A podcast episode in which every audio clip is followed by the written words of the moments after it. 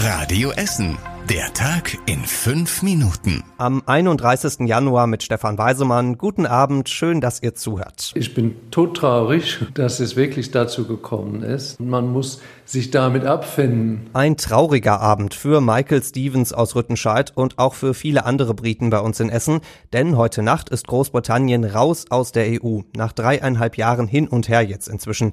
Die Zeit haben die Briten bei uns in Essen aber ganz gut genutzt. 620 leben bei uns und die Hälfte von denen hat sich eine Aufenthaltsgenehmigung geholt, denn man weiß ja nie, was da noch so entschieden wird. Erstmal wird sich aber nichts ändern. Die EU und Großbritannien müssen erst noch verhandeln, was der Brexit letztlich ganz genau bedeutet. Das geht noch bis Ende des Jahres. Und auch an der Uni im Nordviertel geht's deswegen erstmal ganz normal weiter. Essener Studenten können weiter nach Großbritannien zum Studieren gehen. 60 bis 70 Studenten machen das pro Semester. Neil Dean kümmert sich um genau diesen Austausch. Wie es weitergeht dann danach, ist jetzt unsicher. Und das macht mir Sorgen, das macht mich traurig, weil diese Zusammenarbeit mit England ist sehr wichtig für unsere Studenten natürlich. Wobei ehrlicherweise auch nicht allzu viele Studenten aus Großbritannien zu uns kommen. Zuletzt waren es ganze sieben. Vermutlich ist die deutsche Sprache einfach zu schwierig, sagt die Uni. Heute Nacht also Goodbye Großbritannien. Da hilft zum Abschluss wahrscheinlich nur ein Kalenderspruch. Eine schlechte Lösung ist besser als gar keine Lösung. Es macht uns krank, sagen einige neue Burg Altendorfer. Die sind in die neuen Häuser neben der Herz-Jesu-Kirche gezogen und die hat bis vor wenigen Wochen noch nachts komplett durchgeläutet. Alle Viertelstunde gingen da die Glocken, bis die neuen Nachbarn drum gebeten haben, ob man das nicht abstellen kann. Gleichzeitig haben rund 1000 langjährige Burg Altendorfer Unterschriften für das Läuten in der Nacht gesammelt. Das ist eine feste Tradition in Burg Altendorf, sagen die. Hat aber letztlich nichts gebracht. Der Gemeinderat hat jetzt endgültig beschlossen, dass die Glocken nachts still bleiben. Die Gesundheit der Nachbarn ist uns wichtiger als die Tradition, heißt es. Es ist ein Rekord für den Müll.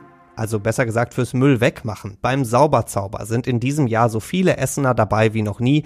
Mehr als 20.000 Helfer wollen mit dabei sein. Das ist einfach grandios, sagt die Essener Ehrenamtsagentur, die organisiert das Ganze. Heute ist die Anmeldung abgelaufen, man kann sich grundsätzlich aber auch noch nachmelden für den Sauberzauber. Ab dem 7. März bekommen die Helfer dann Müllzange und Säcke in die Hand gedrückt. Mal gucken, was sie dieses Jahr so alles finden.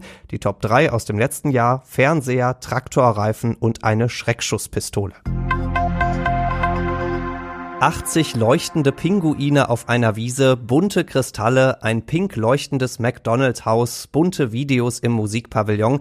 Das Parkleuchten ist zurück. Morgen Abend werden die Lichter im Grugerpark zum ersten Mal für alle angeschaltet und viele wurden auch wieder angeschnallt, denn in den letzten Jahren wurden immer mal wieder einzelne Kunstwerke kaputt gemacht oder die Lichter geklaut. Das haben wir mittlerweile ganz gut im Griff, sagt der Organisator Wolfgang Flammersfeld. Zum einen haben wir in einigen äh, Teilen Peilsender eingebaut. Auf der anderen Seite haben wir natürlich hier ein höheres Aufkommen an Security.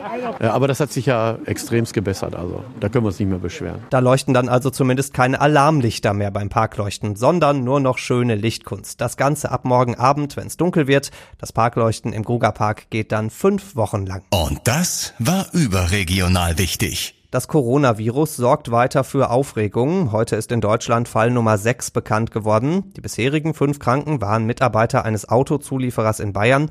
Bei einem von denen hat sich jetzt auch sein Kind angesteckt.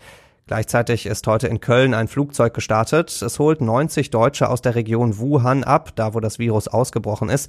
Die kommen nach Frankfurt und werden da erstmal zwei Wochen in einer Turnhalle abgeschottet. Und ab morgen müssen Ärzte und Krankenhäuser auch ganz offiziell jeden Verdacht auf das Coronavirus sofort dem Gesundheitsministerium melden. Und zum Schluss der Blick aufs Wetter. Auf uns wartet ein ziemlich graues und nasses Wochenende. Morgen gibt's immer wieder Regen, dazu ist es weiter sehr windig und es ist außergewöhnlich mild weiterhin mit 13 Grad. Der Sonntag wird ganz ähnlich, wird nur ein Tacken kühler da. Die nächsten Nachrichten bei uns aus Essen gibt's bei Radio Essen wieder morgen früh ab halb acht. Bis dahin wünschen wir euch einen schönen Abend und ein schönes Wochenende. Das war der Tag in fünf Minuten. Diesen und alle weiteren Radio Essen Podcasts findet ihr auf radioessen.de und überall da, wo es Podcasts gibt.